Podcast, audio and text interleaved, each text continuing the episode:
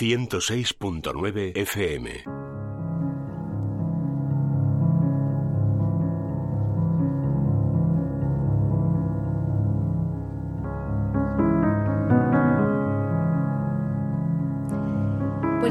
Estamos de vuelta en Es la Mañana de Sevilla, en Es Radio, en la 106.9. Como les decía, pues entramos ya de lleno en la sección de Vivir en Positivo. Vamos a hablar de psicología y de desarrollo personal en los próximos minutos.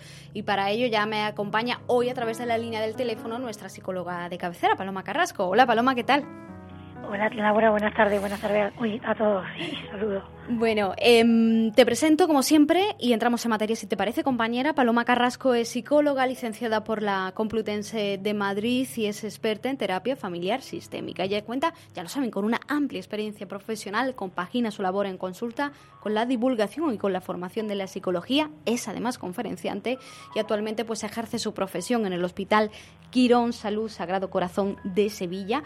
Además, ella em, ofrece consultas online. Esto es muy importante porque nos puede pueden estar ustedes escuchando desde cualquier punto del mundo. Pues ya saben que no existen distancias con Internet y que pueden contactar con ella y bueno, pues acudir a terapia con Paloma a través de sesiones online. Importante también, ¿cómo contactar con Paloma? Pues hay dos formas de hacerla de hacerlo. Uno, pues es llamando al Hospital Quirón Salud Sagrado Corazón de Sevilla. Hay un número de teléfono que es el 954 93 76 76 o también más fácil, más directo y seguro que más factible es eh, contactar con Paloma a través de su página web que es palomacarrasco.com. Bueno, Paloma, hechas las presentaciones de rigor, que también son siempre muy importantes, entramos de, lleno en el tema del día. Hoy, yo lo adelantaba antes de, de la publicidad, vamos a hablar de todo lo que tiene que ver con la preparación psicológica, preparación mental de cara a los exámenes finales, porque estamos a las puertas de una nueva mm, selectividad, de estas pruebas de acceso a la universidad. También hay exámenes finales de cualquier curso académico, también incluso hay oposiciones a la vista, en fin, para todos aquellos estudiantes que se estén preparando un examen, hoy vamos a abordar todo lo que tiene que ver con el aspecto más psicológico, con el aspecto mental. Te quería preguntar, eh, para empezar, y para abrir boca de todo lo que tenemos que charlar, Paloma, si es normal tener un poco de estrés previo a esos exámenes.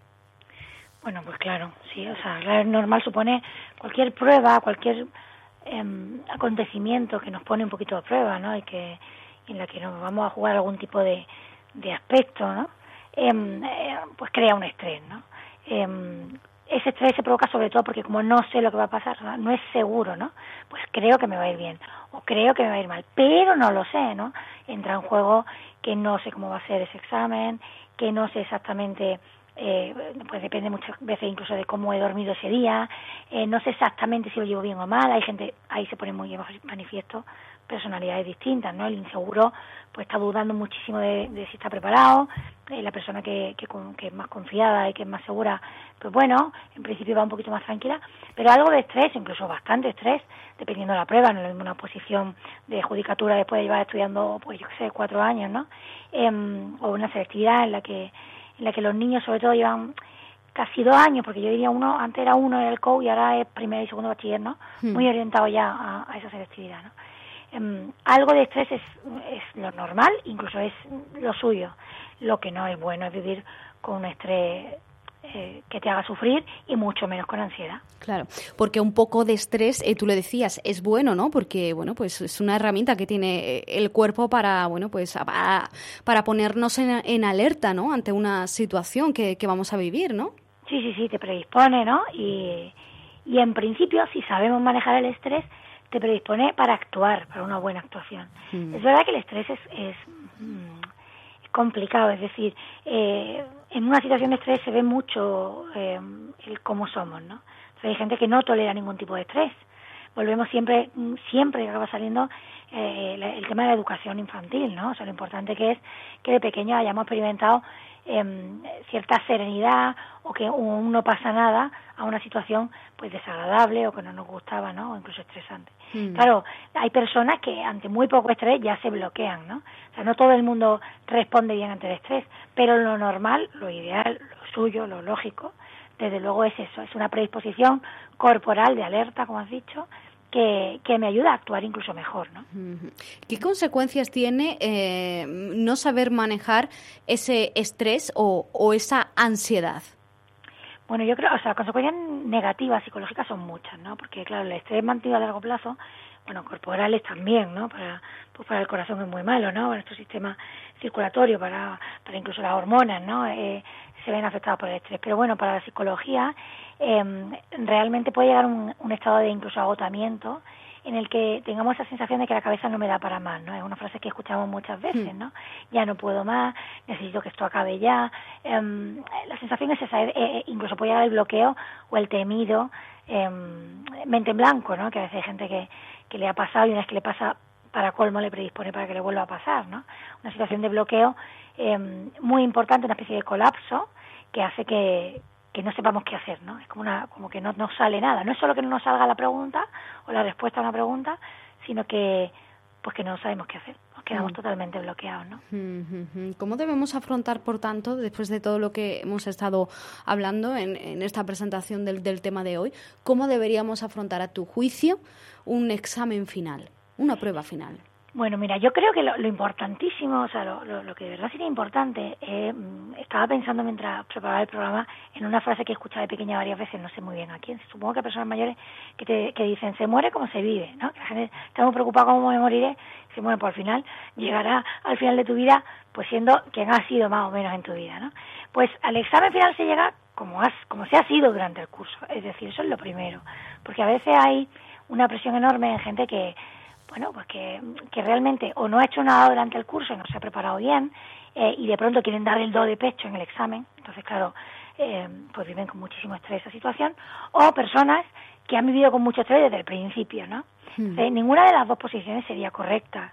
Eh, lo que hay que hacer es eh, una cosa preciosa que ojalá supiéramos hacer todos los padres y los educadores, que es inculcar sobre todo a, lo, a los niños cuando son más pequeños y luego cuando somos más mayores el para qué estás estudiando, de manera que, que encuentren un disfrute y una motivación en el estudio. ¿no? Estaba también pensando, preparando el programa, que como culturalmente, ¿no? igual que con la comida, eh, quizás nos hemos metido en vena que comer más es mejor que comer menos, ¿no? Entonces, cuando algo está rico, te da la sensación de que tienes que comer más. Con los estudios eh, es muy injusto el mundo, porque realmente los pocos niños a los que les gusta más estudiar eh, pues se les ha llamado empollones, ¿no? Y encima mm. eran más bien los raros, ¿no? Mm. Los demás, los demás, y me incluyo, no queríamos estudiar demasiado, ¿no? Mm. Entonces, qué, qué bonito sería, ¿no? Que, que, que ideal sería que, que realmente en el estudio se encontrara cierto disfrute. Y de hecho hay gente que lo hace así, ¿no? Luego es verdad que normalmente no todas las asignaturas nos gustan, ¿no? Ni siquiera en una carrera escogida eh, con mucha dedicación, ¿no? Eh, o con incluso vocación, ¿no?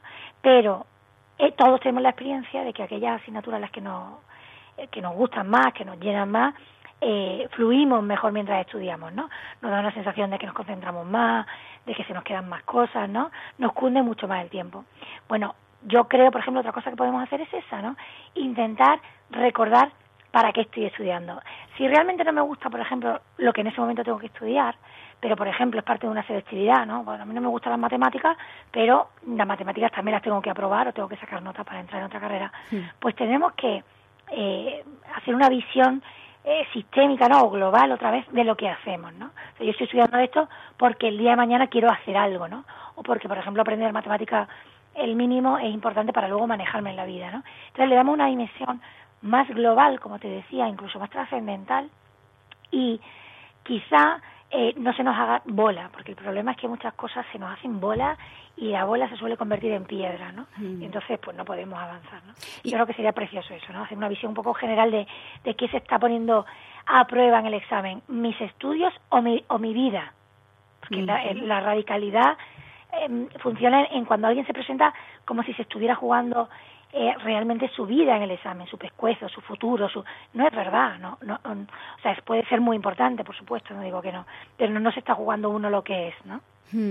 ¿Y qué consejo le darías a, a aquellas personas que, que, están estudiando y que en algún momento del día piensan no puedo más, no puedo estudiar más, estoy cansada, debo continuar o debo continu estoy cansado y, y no puedo seguir?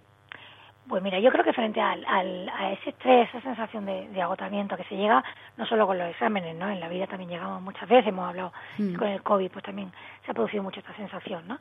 Em, yo creo que hay dos cosas que son fundamentales. Una es aprender a descansar, eh, y para descansar es mucho más fácil, en vez de dejar de hacer nada, eh, o sea, o mejor dicho, intentar hacer nada, eh, intentar conectarse haciendo otra cosa, ¿vale?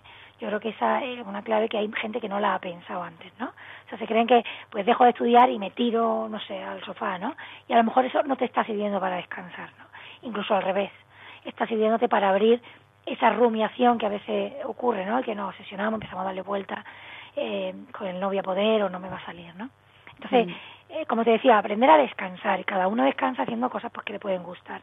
Y luego, lo, lo, lo otro que podemos hacer y que y no es exactamente igual que lo que he dicho sería eh, conectarnos, venirnos arriba con algún tipo de actividad, no hemos hablado tantas veces del baile, de, la, de cantar, de reír, eh, son actividades eh, que de pronto nos hacen sentir como que, ay, ya estoy mejor, ¿no? Es, es un reponer pilas, es un enchufarse otra vez, ¿no? Y cargar energía que también nos hace mm, pues poder partir de cero, ¿no? Yo creo que de hecho está demostrado en técnicas de estudio eh, hacer periodos de estudio más cortos y, eh, y, con un intervalo en el que en medio pueda hacer ese pequeña, una pequeña actividad eh, de desconexión y de conexión con una actividad que me reponga, em, es, ayuda muchísimo sobre todo a que nos cunda más el estudio, no solo a descansar psicológicamente, ¿no? Mm. O sea, realmente por eso se le llama inteligencia emocional, no estamos hablando de, de simplemente una salud mental que nos ayuda a sentirnos mejor, no, no, es que se puede ser más listo y menos listo, más inteligente y menos inteligente mm, a nivel psicológico, ¿no? ¿Y alguna pauta, alguna clave para el día antes o las horas previas a ese, a ese examen? Bueno, yo creo que es fundamental, o sea, primero, quizá un poquito antes de las horas previas, ¿no? Que realmente podamos acostarnos con, con la sensación de que lo estamos haciendo bien. Un, no sé lo que pasará, pero sé que lo estoy haciendo bien, ¿no? Yo creo que eso nos reafirma muchísimo, nos mm, eh, favorece, incrementa nuestra autoestima y es fundamental que tengamos autoestima mientras estudiamos, ¿no? Entonces, mm. eso es tan fácil como realmente hacer cierta planificación. Por un lado, hacer un horario y cumplirlo, un horario sensato. A veces no hay sensatez con los estudios y no pasa nada por consultar con alguien que sabe más de esto. Y luego, Em, incluso la planificación siempre previa de un día anterior. Es decir, me voy a marcar unos objetivos concretos y mañana qué voy a hacer, porque a lo mejor quiero estudiarme cinco temas y estoy pecando de, idealista y de que eso no lo voy a poder hacer, ¿no? Mm. Entonces, bueno, pues me quiero estudiar esto, esto y esto, ¿no? Y por la mañana esto y por la tarde esto. Entonces, una planificación previa me parece muy importante, eh, un horario, ¿no? También y lo que he dicho antes, la, la pauta de descanso que en, en, el, en el joven, en el adulto también desde luego la puede dar el deporte, el ejercicio físico. Hmm. Las previas, previas, allá un examen importante, pues nos lo dicen muchas veces, eh, les cuesta mucho creer que pueda ser verdad, pero estamos hablando de estudios que hacen que esté demostrado em, la eficacia de esto que vamos a decir, que es tener una, una hora a la que paro y realmente me olvido de lo que tengo que estudiar e intento desconectar. Haciendo ejercicio, yéndome a charlar con alguien. O sea, no, no se puede seguir estudiando por la noche. No esto de, de pasarse la esto lo hemos hecho los universitarios, yo la primera, ¿eh? que alguna vez he pecado, pero me he llevado la lección sobre la marcha y no lo he vuelto a hacer, ¿no? Que es pasarte la noche, todo lo que no has estudiado antes, como decía al principio, intentarlo estudiar por la noche e incluso no dormir, ¿no? Es importantísimo dormir, intentar dormir bien, para intentar dormir bien. Está claro que hay una manera de, hacer las cosas, ¿no? Me tengo que intentar acostar pues pensando otra cosa, incluso si me tengo que tomar una manzanilla, una tila, o sea, algo que me ayude a descansar y a, pensar que ya, ya está hecho, ¿no? Ya he estudiado lo que he podido, creo, y es importante que nos digamos pensamientos motivadores, o sea, creo que puedo con esto, creo que lo puedo hacer bien, em, no es tanto un me va a salir bien seguro, ¿no? Porque hay que tener cuidado con estos pensamientos mágicos, también lo hemos hablado muchas mm. veces, pero sí un apuesto por mí, ¿no? Eh, y sobre todo apoyándome en una confianza que sea real. O sea, he estudiado, he hecho lo que he podido y ahora ya, pues suerte y al toro, ¿no? Dirían los taurinos. Claro que sí. Bueno, pues nos vamos a quedar, Paloma, si te parece, con esos consejos que nos das siempre cuando vamos terminando la sección. Y bueno, deseamos desde aquí a todas aquellas personas, a todos aquellos estudiantes que estén a las puertas de, sus exámenes finales, muchísima suerte, que confíen, como están escuchando de la mano de, Paloma, que confíen en ellos mismos, en lo que han hecho y en lo que han trabajado. Les recuerdo que para pedir eh, consulta con Paloma lo pueden hacer a través del teléfono del Hospital Quirón Salud Sagrado Corazón de Sevilla, en el 954 90 76 76 o también contactar con ella directamente a través de su página web palomacarrasco.com. Paloma, compañera, muchísimas gracias. Gracias a vosotros, como siempre. Se me olvida, Laura, deja que diga un segundo, hmm. que creo que es importante que nos acordemos que a todos nos ha pasado cuando hemos pasado por situaciones de este tipo, que al final tenemos la sensación de que no solo no ha sido para tanto, sino que hasta tuvo un punto positivo, ¿no? de disfrute. Yo creo que, que hay que aprender a disfrutar de, de todo lo que se nos pone por delante. Claro que sí, hasta de un examen. Pues sí, pues sí. Paloma, gracias. A vosotros, como siempre.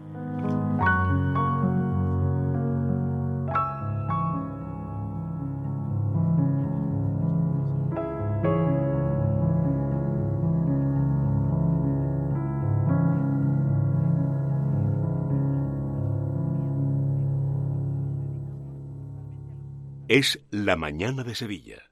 ¿Estás buscando una vivienda junto al mar? Célere Punta Candor en Rota es un residencial con pisos de dos y tres dormitorios a tan solo 500 metros de la playa, con todas las comodidades que siempre has soñado. Piscina, jardines, sala social gourmet, el lugar ideal donde disfrutar tu vida sin preocupaciones. Obras ya iniciadas. Infórmate en el 910 2080. Vía Célere, casas que innovan tu vida.